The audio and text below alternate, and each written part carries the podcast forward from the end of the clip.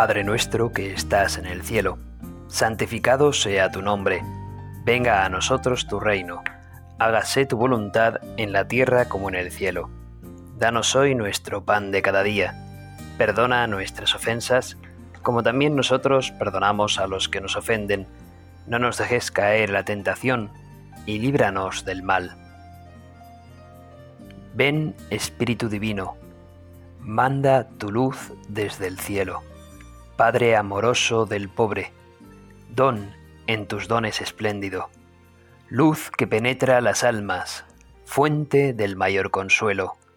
Ven, dulce huésped del alma, descanso de nuestro esfuerzo, tregua en el duro trabajo, brisa en las horas de fuego, gozo que enjuga las lágrimas y reconforta en los duelos.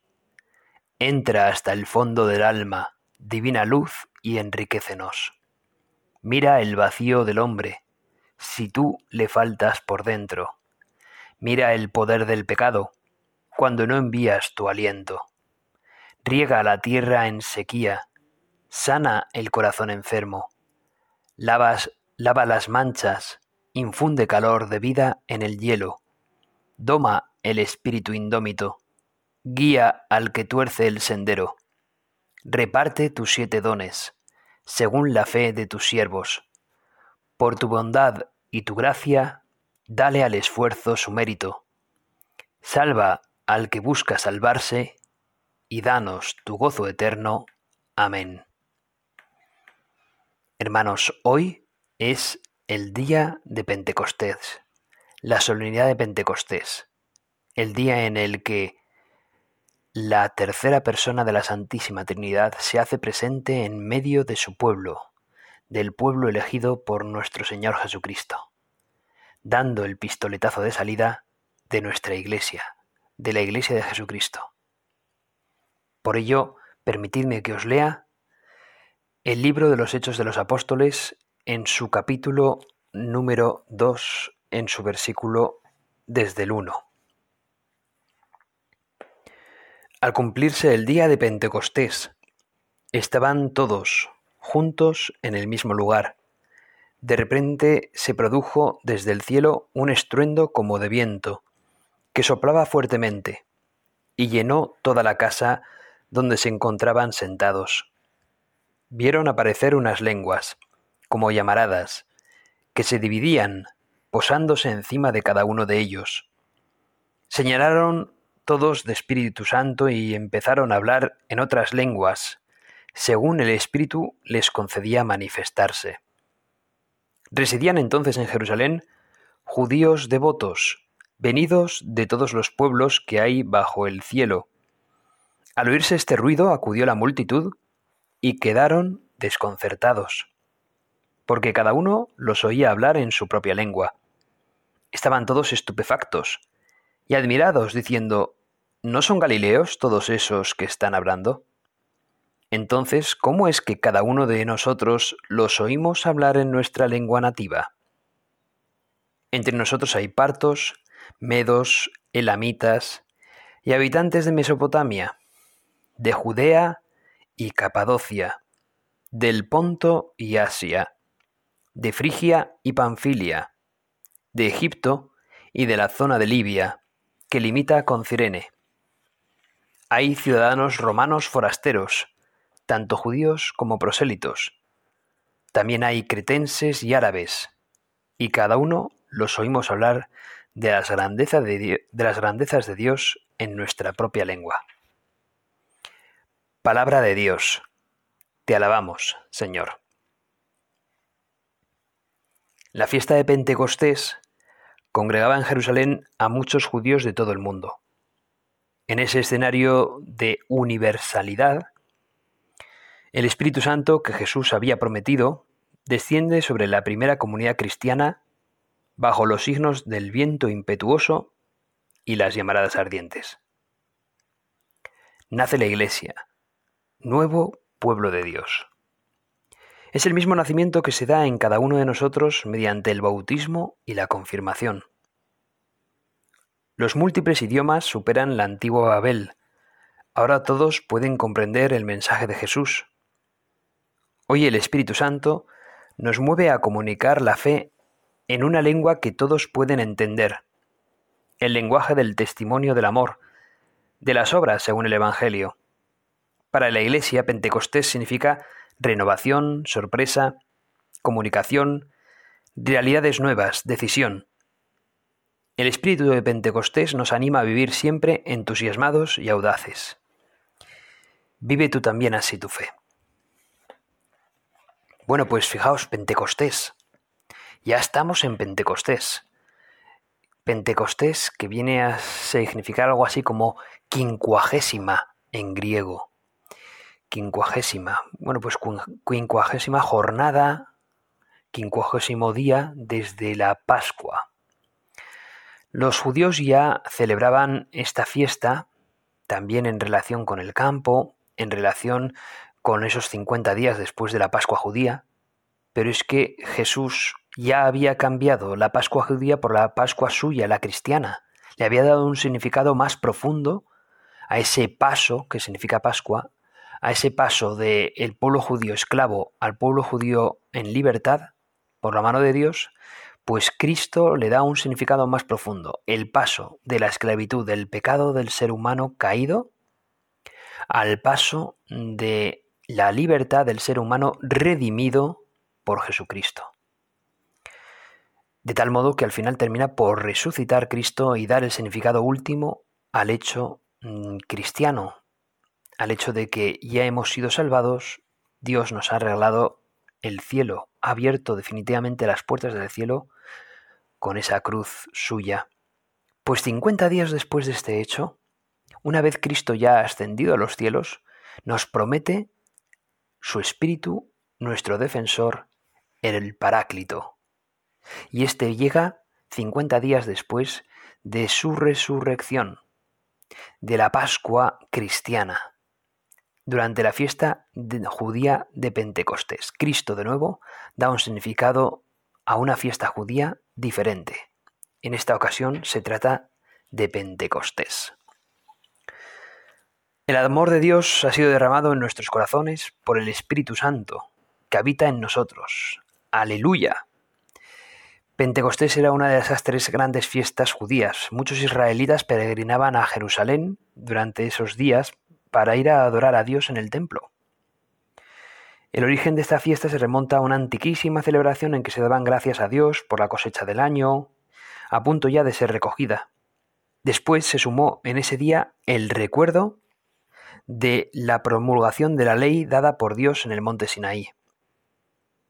Se celebraba 50 días después precisamente de esa Pascua judía, y la cosecha material que los judíos festejaban con gran gozo se convirtió, porque Dios así lo quiso, en esa nueva alianza, en esa fiesta de inmensa alegría, de la llegada del Espíritu Santo, con sus dones y con sus frutos nuevos para la población ya no solo judía, universal universal. Al cumplirse el día de Pentecostés, estaban todos juntos en un mismo lugar y de repente sobreviene del cielo un ruido, como de viento que rompe impetuosamente y llena toda la casa. El Espíritu Santo se manifiesta de este modo y se hace presente como viento y también como fuego. A mí me llama la atención de esta lectura que hemos escuchado de Pentecostés que es una misma llamarada que luego se divide en varias. Una misma llamarada de fuego que se divide como en varias lenguas que caen sobre las cabezas de cada uno de los apóstoles. Que por cierto, estaban con María rezando. María de nuevo siendo la madre de la iglesia, rezando la primera de todas con todos sus hijos en la iglesia católica universal acompañando a los apóstoles, aún con las ventanas, con las puertas, las persianas, todo cerrado, porque aún siguen teniendo miedo a los judíos. Necesitan el Espíritu Santo, está claro. Bueno, pues una llamarada que se divide en varias. Al fin y al cabo todo viene de la misma fuente, del mismo Dios, del mismo amor, pero tiene capacidad para llegar a todos, para dividirse, para llegar a todos. Ese es Dios, ¿no? Que tiene la capacidad de llegar a todos siendo un mismo Dios, y a la vez tres personas. Pues bueno, el fuego es como, en la, en la Sagrada Escritura parece como un elemento siempre como de purificar. purifica pues del pecado. El fuego también eh, purifica a las personas que quieren ir al cielo porque se habla incluso del fuego del purgatorio. ¿Por qué? Porque el fuego al fin y al cabo lo que hace es separar los elementos. Y esto también lo dice San Pedro en su carta. En una de sus cartas dicen como... como no, no, sé exactamente cómo lo dice, ¿vale? Yo lo voy a decir con mis palabras. Dice que es como piedra que la aquilatan a fuego porque en el fuego se separaban los elementos. Cuando tú das eh, mucho calor, muchísimo calor a ciertos minerales, estos terminan por separarse. El, cobre, por ejemplo, se, se, licuaba eh, para luego dejarse enfriar. Lo mismo sucedía con otros elementos, el estaño y la mezcla luego hacia el bronce, el hierro, etc. Bueno, pues, pues claro, Cuanto más fuego al final, más posibilidad de separar esos elementos y esas impurezas de los minerales para que se quede el metal más puro.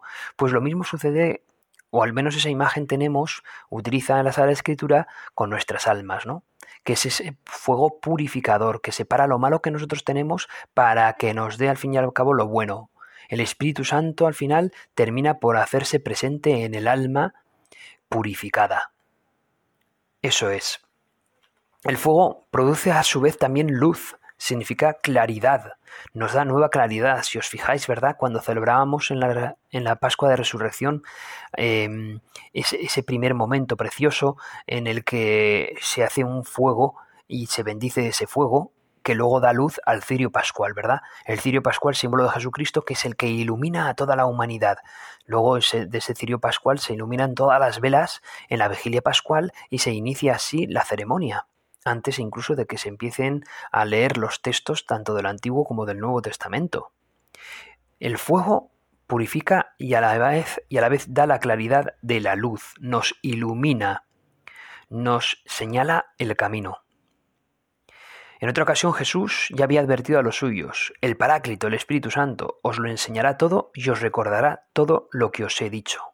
Es el Espíritu Santo el que de nuevo los ilumina, nos ilumina para recordar las palabras que ya Cristo nos había dicho en, el, en las Escrituras. Necesitamos leer las Escrituras a la luz del Espíritu Santo. Porque el Espíritu Santo es el que nos lleva a la plena comprensión de la verdad que Cristo nos enseña y nos las recuerda, porque a veces nos dejamos llevar por la espiral del miedo, del pecado, de la depresión, y nos olvidamos de lo que Cristo ya nos ha prometido en las Escrituras. Bueno, pues el Espíritu Santo nos anima de nuevo, recordándonos qué es lo que Cristo ha hecho por nosotros y nos ha comunicado ya. En el Antiguo Testamento a veces se, utilizaba el Espíritu Santo, eh, por así decirlo, como, como con el sinónimo del soplo, el soplo de Dios, que al mismo tiempo es delicadeza, pero fuerza del amor divino. Bueno, pues nada hay más sutil que el viento que llega a penetrar por todas partes, pues el Espíritu es ese viento impetuoso que se expresa con fuerza en el día en Pentecostés, pero que llega a todas partes. Bueno, pues San Pedro, ante esa multitud de tanta gente, se congrega en las inmediaciones del cenáculo y les hace ver que se está cumpliendo lo que ya habían anunciado los profetas. Sucederá en los últimos días, dice Dios, que derramaré mi espíritu sobre toda carne. Quienes reciben la efusión del espíritu no son ya algunos privilegiados, como los compañeros de Moisés o como los profetas, sino todos los hombres, en la medida en que reciban a Cristo. La acción del Espíritu Santo debió producir en los discípulos y en quienes les escuchan tal admiración que todos estaban fuera de sí, llenos de amor y de alegría. Me gusta decir a los adolescentes, a los chicos y las chicas de, de 15 y 16 años, que si alguna vez se han sentido un poco enamorados, siempre pues que es una es un momento un poco surrealista porque no es la situación habitual eh, y estás como en una pequeña nube, ¿no? Bueno, pues imaginaos una situación así eh, constante. Porque por el Espíritu Santo no es que te pongan una nube, es que de repente sientes la realidad de Dios, que es que te ama con locura, y cuando te nutres de ese Espíritu Santo, pues te sientes aún como mucho más, ¿no? Que cuando te sientes enamorado. es como mucho más profundo y mucho más real al fin y al cabo. La fiesta de Pentecostés congregaba en Jerusalén eso, a muchísimos judíos de todo el mundo. Fijaos qué momentazo tiene Dios para precisamente dar ese pistoletazo de salida a la iglesia. La iglesia, mejor, o sea, la fundación de la iglesia la hace Jesucristo con diferentes momentos. En un momento determinado, pues predica a la conversión. En otro momento elige, bueno, tiene discípulos y de esos discípulos elige a doce. En otro determinado momento, de esos doce, mm, toma a Simón, eh, le hace llamar Pedro y, hace el primado de Pedro sobre esos doce, con lo cual son como momentos muy concretos de esa iglesia. A continuación, la última cena les enseña, e instituye el sacramento de, de, la Eucaristía junto con el del orden sacerdotal. Hace esto en conmemoración mía. También los sacramentos también los va, los va generando, los va creando, los, los funda el mismo Jesucristo. Eh, perdonad los pecados, a quienes se los tengáis perdonados les quedan desatados, pero a quienes no se los, se los retengáis les quedan atados también en la vida eterna. O sea que, que Cristo instituye los diferentes sacramentos con actos, con, con palabras, con hechos, ¿verdad? Bueno, pues la iglesia se va fraguando en todo eso que Cristo va haciendo, pero es que digamos que ya termina de estar fraguada del todo, termina de estar desarrollada del todo cuando precisamente en Pentecostés una vez Cristo ya ascendió a los cielos, la Santísima Trinidad elige ese día para que el Espíritu Santo se derrame sobre los apóstoles. Y llenos de gracias, entonces cuando, cuando se da ese boom de la iglesia. Llegan esas llamaradas de fuego y fijaos qué momento más oportuno. En la fiesta de Pentecostés, cuando más cosmopolita es la ciudad de Jerusalén, es cuando el Espíritu Santo actúa a través de su iglesia para empezar a predicar sobre la verdad que es Jesucristo. Qué listo, qué inteligente. Nuestro Dios que utiliza ese día para hacer llegar al mayor número de personas posibles de diferentes procedencias y lenguas posibles. Así empiezan a predicar en diferentes lenguas. El Espíritu Santo que Jesús había prometido desciende sobre la comunidad cristiana, nace la iglesia, nace el pueblo de Dios. Es el mismo nacimiento que se da en cada uno de nosotros mediante nuestro bautismo y nuestra confirmación. Por eso el día de Pentecostés vestimos de rojo en honor al Espíritu Santo, por eso el día de nuestra confirmación, el sacerdote y el obispo visten de rojo, porque el Espíritu Santo se derrama de lleno en la persona que es confirmada. Los múltiples idiomas superan la antigua Babel. Ahora todos pueden comprender el mensaje de Jesús por la predicación de los apóstoles. Hoy el Espíritu Santo nos mueve a comunicar la fe en una lengua que todos pueden entender, el lenguaje del testimonio, del amor, de las obras, según el Evangelio. Para la Iglesia, Pentecostés significa renovación, sorpresa, comunicación, realidades nuevas, decisión. El espíritu de Pentecostés nos anima a vivir siempre entusiasmados y audaces. Debes de vivir siempre así tu fe, con entusiasmo y audacia. La venida del Espíritu Santo en ese día de Pentecostés no fue un hecho aislado de la vida de la Iglesia. Se dice que más de 3.000 personas pudieron ser bautizadas ese día. Pero el Paráclito santifica continuamente cada día de su Iglesia santifica cada alma que se acerca a Él. Y lo hace a través de innumerables inspiraciones, con todos los atractivos movimientos, reproches y remordimientos interiores, luces y conocimientos que Dios obra en nosotros, en nuestra alma. Nos previene nuestro corazón con sus bendiciones, por su cuidado y amor paternal. Quiere despertarnos, quiere movernos, quiere empujarnos y atraernos a las santas virtudes, al amor celestial, a las buenas resoluciones, en una palabra, a todo cuanto nos encamina a nuestra vida eterna. Su actuación, la actuación del Espíritu Santo en nuestra alma, es suave y apacible. Viene a salvar, a curar y a iluminar. En Pentecostés los apóstoles fueron robustecidos en su misión de testigos de Jesús para anunciar la buena nueva a todas las gentes. Por eso, tal día como hoy de Pentecostés, podríamos preguntarnos cada uno cómo está nuestra capacidad de dar testimonio de Jesucristo, cómo está nuestras ganas de evangelizar, nuestro apostolado. ¿En qué situación te encuentras? ¿Deseas verdaderamente ser testigo y apóstol de Jesús? Hoy es un día para animarte a ello, para pedirle al Espíritu Santo querer ser apóstol suyo. Recuerda que fuiste confirmado, si no lo has sido, te invitamos a que te confirmes, a que hagas catequesis de confirmación, precisamente para ser milites Christi, para ser militar del ejército celestial, del ejército de Jesucristo, el ejército del amor. Debemos de ser pues fieles en las inspiraciones que el Espíritu Santo nos otorga, y por eso hemos de ser dóciles. En primer lugar, porque el Espíritu Santo es quien con sus inspiraciones nos va dando tono sobrenatural a nuestros pensamientos, a nuestros deseos y a nuestras obras. Nos empuja a adherirnos y a tomarnos más en serio la doctrina de Cristo y de su Iglesia, a asimilarla con profundidad.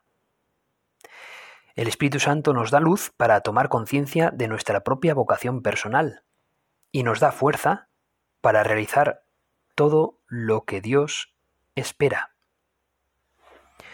El Paráclito actúa sin cesar en nuestra alma, actúa sin cesar también en la medida en que nosotros le dejemos actuar. El Espíritu Santo nos da una vida de oración, porque la entrega, la obediencia, la mansedumbre del cristiano nacen del amor, y al amor precisamente se encaminan. Y el amor lleva al trato a la conversación, a la amistad. La vida cristiana requiere un diálogo constante con Dios que es a la vez uno y trino. Y es a esa intimidad a donde nos conduce ese Espíritu Santo. Y además de esa vida de oración, de esa docilidad, el Espíritu Santo también nos une a la cruz, porque en la vida de Cristo el Calvario precedió a la resurrección y a Pentecostés. Y ese mismo proceso debe reproducirse, también en nuestra propia vida. A través de la cruz llegará también nuestra resurrección y nuestro Pentecostés. El Espíritu Santo es fruto de esa cruz, de la entrega total a Dios, de buscar exclusivamente su gloria y no la nuestra, de renunciar por entero a nosotros mismos, para que sea Dios quien hable a través de nuestra boca y de nuestros hechos.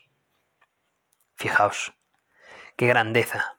Leo esto de un libro que me ha inspirado mucho, por supuesto, para hacer esta meditación. Y ahora es cuando, bueno, pues tengo aquí en mis manos una pequeña anécdota que me ayuda a entender el significado de ese Espíritu Santo. Ahí va la anécdota. Un obrero de la General Motors. Ya sabéis, esa empresa, esa fábrica para hacer coches. Ese obrero de la General Motors había tratado de cortar un cierto metal nuevo, pero que era muy duro. Y después de repetirlo una y otra vez, no conseguía cortar ese metal. Ya por fin, mm, cansado, termina por dirigirse a uno de sus jefes, que era un reconocido ingeniero de automóviles. Y este le, le, contó lo que sucedía. Ha intentado cortar este metal y me es imposible. Le preguntó entonces el ingeniero, ¿ha usado usted el diamante para cortar los metales? El trabajador dijo que no. Y luego fue a tratar de hacerlo de nuevo y finalmente pudo cortar ese nuevo metal tan duro con el diamante. Entonces el administrador de la empresa le dijo, el metal no es demasiado duro, sino que nuestras herramientas no son suficientemente fuertes. Y esto vale para cada uno de nosotros con respecto al Espíritu Santo. Cristo sabía que las herramientas de los primeros discípulos no eran lo suficientemente fuertes para hacer el trabajo difícil que se le había asignado a ellos. Cristo reconocía que la fortaleza humana no tenía la suficiente potencia para esparcir el Evangelio en un mundo tan hostil. Por eso Cristo había insistido en que sus discípulos esperasen hasta que viniera el Espíritu Santo el día de Pentecostés. Antes de dedicarse a la tarea de obedecer la gran comisión, fueron preparados para su inmensa tarea por el poder del Espíritu Santo que vino a morar en sus vidas aquel día. En semejante forma nuestras herramientas humanas son débiles para llevar a cabo el trabajo de Cristo y para vivir como Cristo. Cada uno de nosotros debe tener su propio Pentecostés, y eso ocurrirá cuando dejemos que el Espíritu Santo nos llene, lo cual puede hacerse, si quieres, ahora mismo. Ya no solamente con esa confirmación tuya, sino que cada vez que quieras ofrecerte al Espíritu Santo. Por supuesto, te van a ayudar un montón los sacramentos, una buena confesión, la oración diaria, habitual. Eso es hiper necesario. Pero, dado que hoy estamos celebrando Pentecostés y es tan importante que nos dirijamos a la tercera persona de la Santísima Trinidad, que a veces la tenemos muy olvidada, pues hoy más que nunca debemos de ofrecer nuestras vidas a ese Espíritu de Dios, al Espíritu Santo. Por eso, hermano que me estás escuchando, vamos a hacer una última oración, que es la oración de la consagración al Espíritu Santo, tan necesaria en cada uno de nosotros. Recibid, oh Espíritu Santo, la consagración perfecta y absoluta de todo mi ser, que os hago en este día para que os dignéis ser en adelante en cada uno de los instantes de mi vida, en cada una de mis acciones, mi director, mi luz, mi guía, mi fuerza y todo el amor de mi corazón. Yo me abandono sin reservas a vuestras divinas operaciones y quiero ser siempre dócil a vuestras santas inspiraciones. Oh Santo Espíritu, dignaos formarme con María y en María, según el modelo de nuestro amado Jesús.